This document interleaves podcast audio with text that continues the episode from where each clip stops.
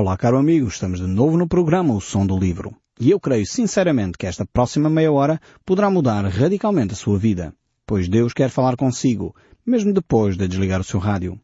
Eu sou Paulo Chaveiro e nós hoje vamos voltar ao profeta Miqueias. Estamos no capítulo 7, onde aqui o profeta Miqueias fala acerca da corrupção moral de Israel e as consequências evidentes de viverem desta forma. Sempre que nós vivemos de uma forma que não é de acordo com as Escrituras, nós sofremos as consequências desses nossos atos. Assim também a nossa própria sociedade, as cidades onde nós moramos, as vilas onde nós vivemos, são diretamente influenciadas pela forma como nós nos comportamos. E basta imaginar um simples caso para nós percebermos a dimensão de como é que as coisas poderão acontecer. Vamos imaginar que numa vila qualquer toda a gente eh, procurava ou vivia pautado pela mentira. Toda a gente mentia, era natural naquela vila mentir.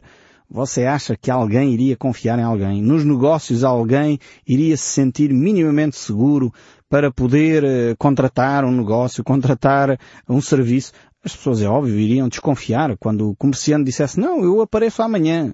E, e, depois a pessoa dizer, hum, eu acho que ele está a mentir. E ninguém iria certamente confiar em ninguém. Isto para dar um exemplo muito simples de como a corrupção moral, de como a perda dos valores influencia diretamente os negócios, influencia diretamente a vida na sociedade, influencia as nossas relações com, com os vizinhos, com os, com os amigos, no fundo porque se nós não temos uma base mínima de confiança, então toda a sociedade fica minada. E Miqueias aqui está a falar exatamente deste problema.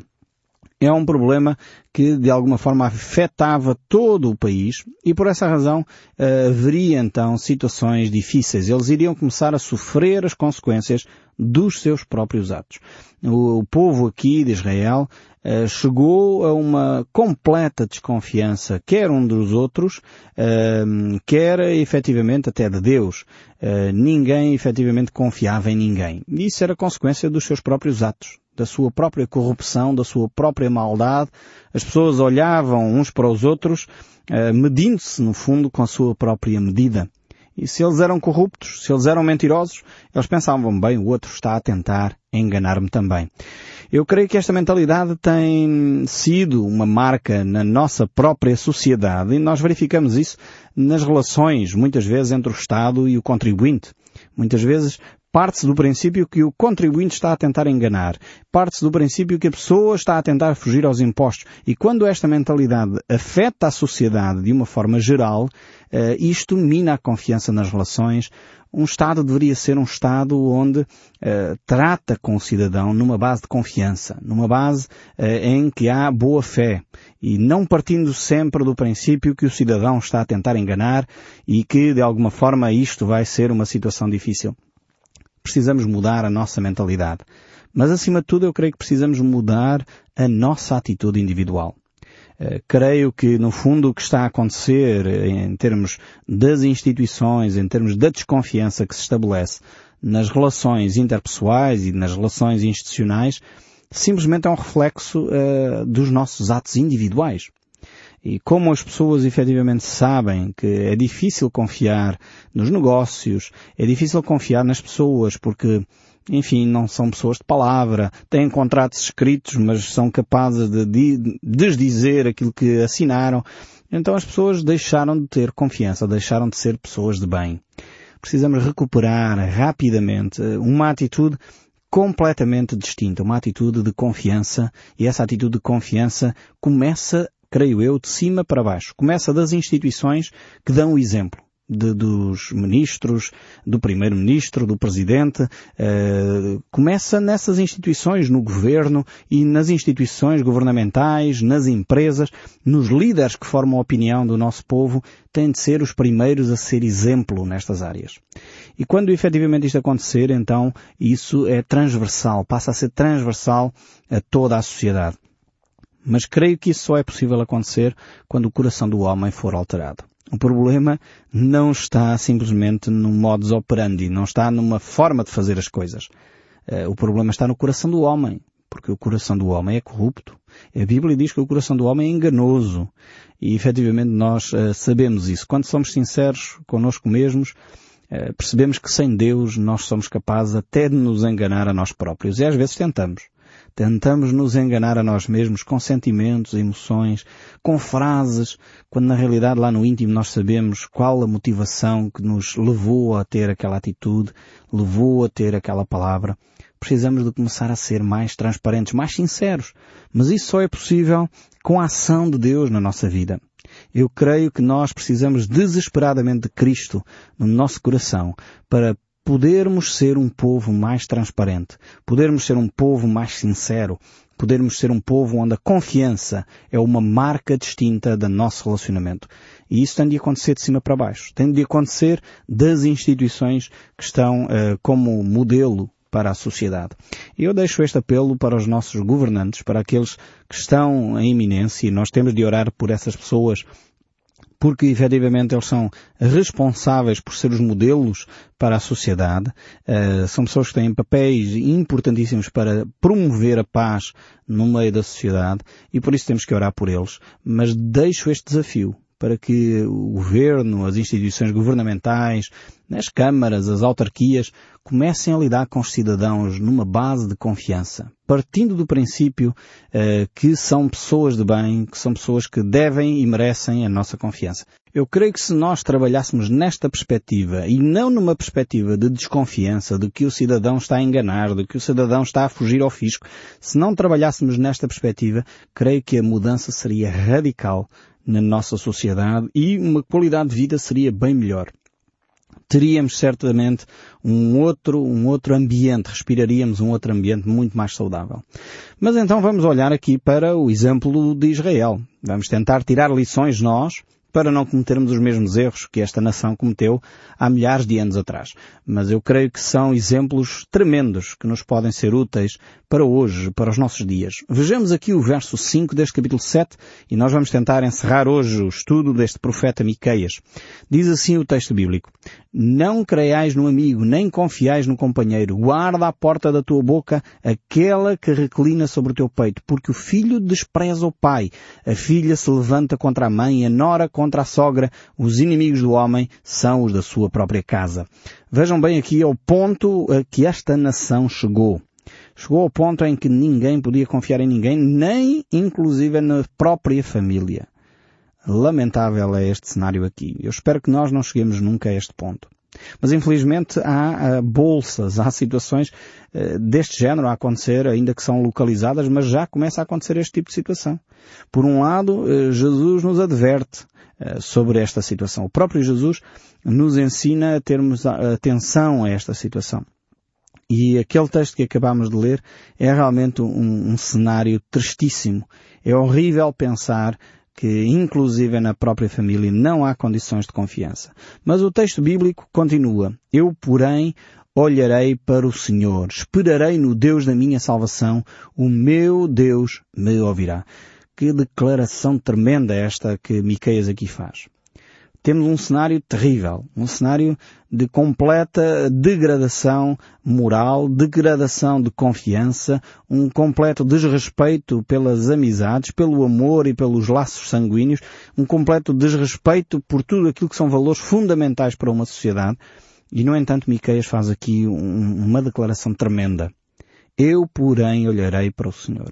Eu creio que, como disse na introdução, que esta é a nossa única salvação. É quando nós colocamos efetivamente os nossos olhos no Senhor. É quando nós colocamos efetivamente a nossa esperança em Deus. Ele é a nossa salvação. Eu creio que esta é a única esperança para um povo que não sai da cepa torta. Continuamos, desde que nos ligamos à comunidade europeia, na cauda da Europa. E eu creio que o problema não está no povo português. Não está nos cidadãos que não trabalham. Os cidadãos trabalham e trabalham muitas horas, cada vez mais. Porque é que então não evoluímos? Porque é que então não saímos da mesma situação? Porque é que a economia não, não tem novo, novos uh, desenvolvimentos? Creio sinceramente que a base do problema está no facto de nós termos desprezado o nosso Deus. Deixamos de olhar para o nosso Deus.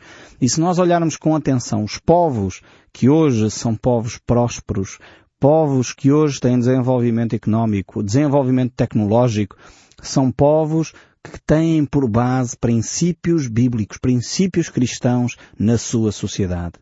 E por isso desenvolveram confiança. Os negócios passaram a ser negócios de confiança. As pessoas passaram a investir porque desenvolveram confiança. Percebem que vale a pena uh, desenvolver uh, laços de amizade. Deus vem e abençoa os negócios, abençoa a família, abençoa as relações.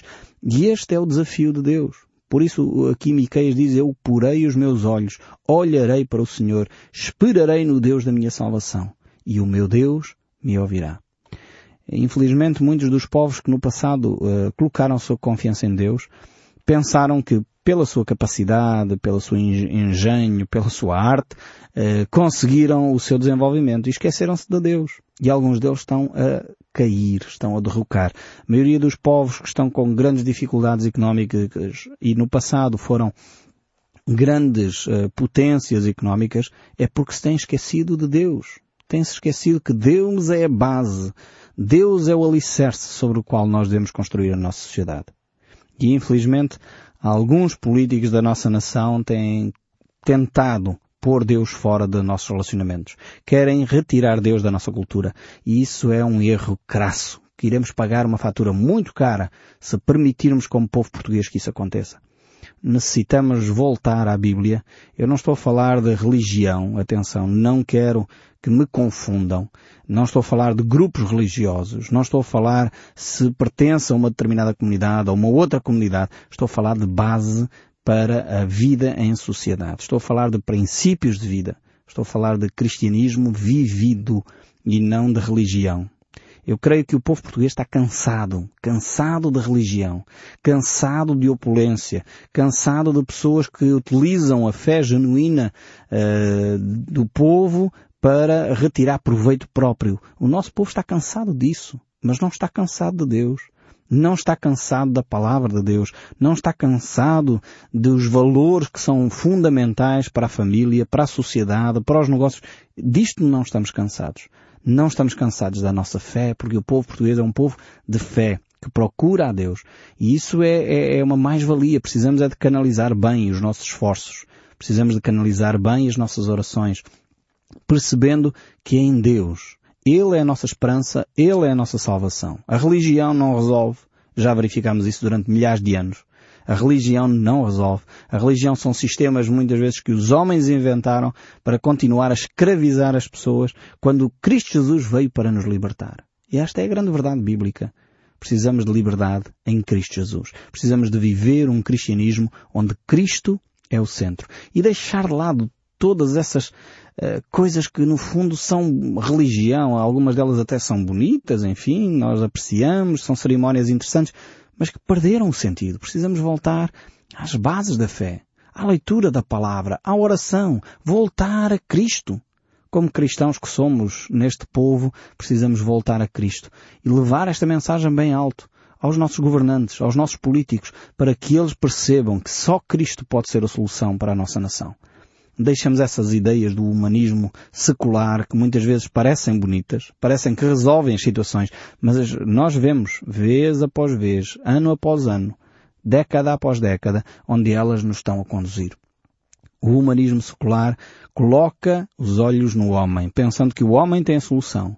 O cristianismo coloca os olhos em Deus, percebendo que precisamos de Deus para viver uma vida de esperança. Esta é a grande mudança que Cristo veio trazer ao coração do homem.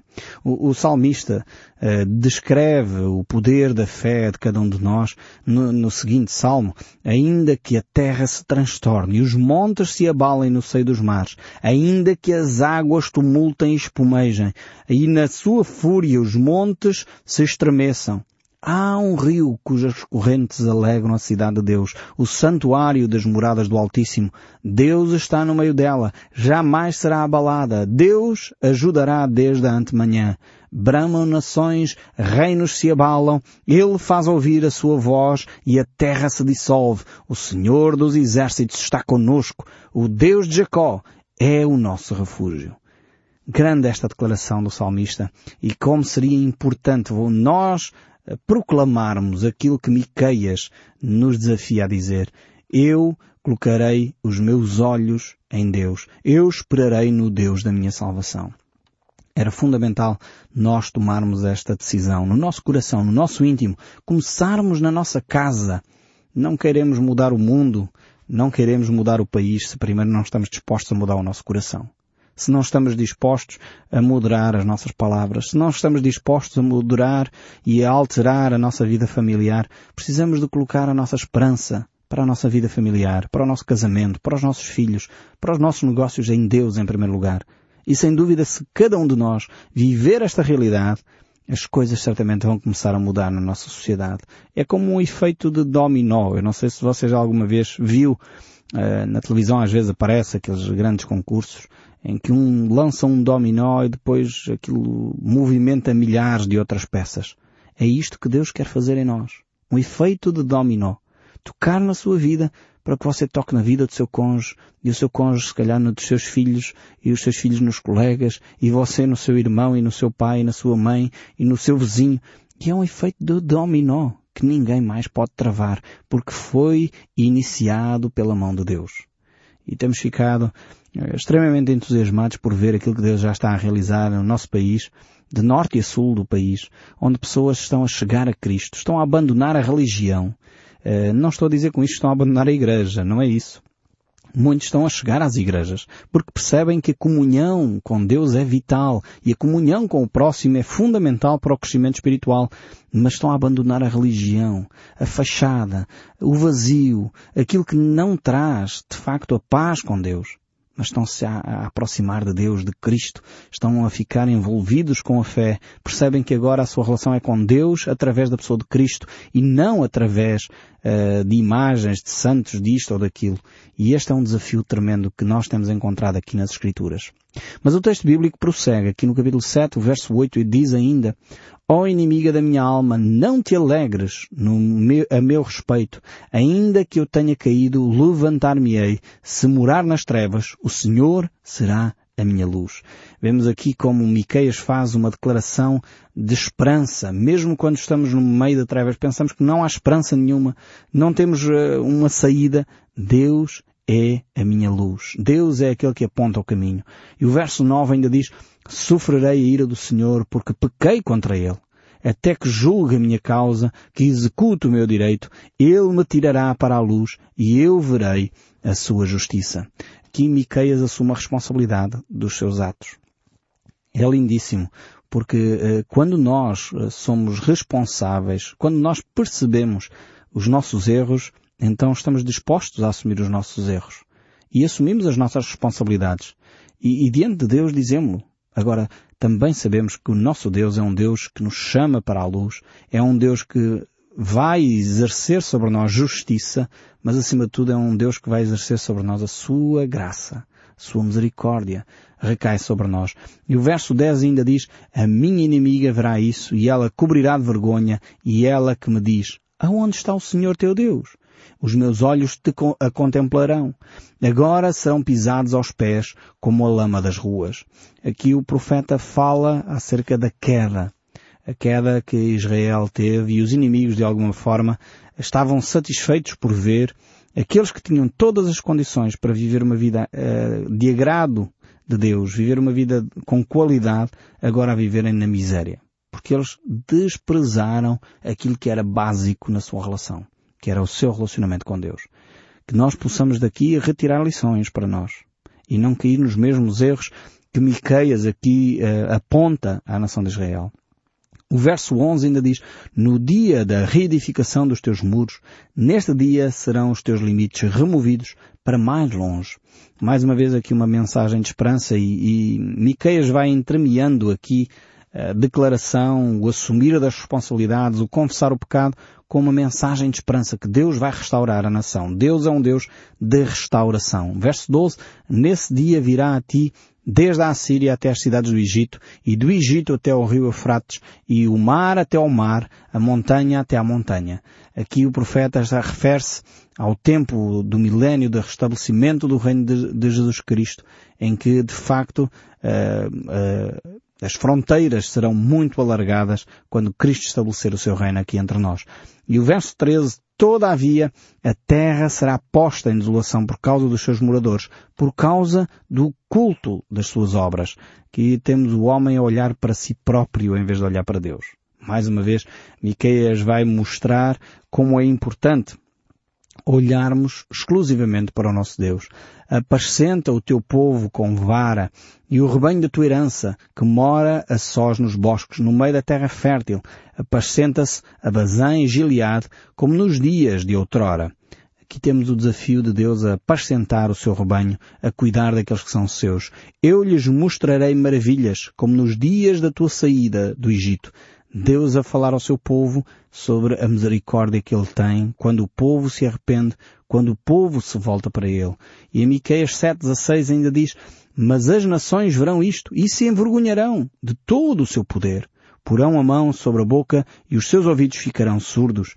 Diante da ação de Deus, a única atitude que nós podemos ter é de nos calarmos e contemplarmos aquilo que é a grande e poderosa mão de Deus.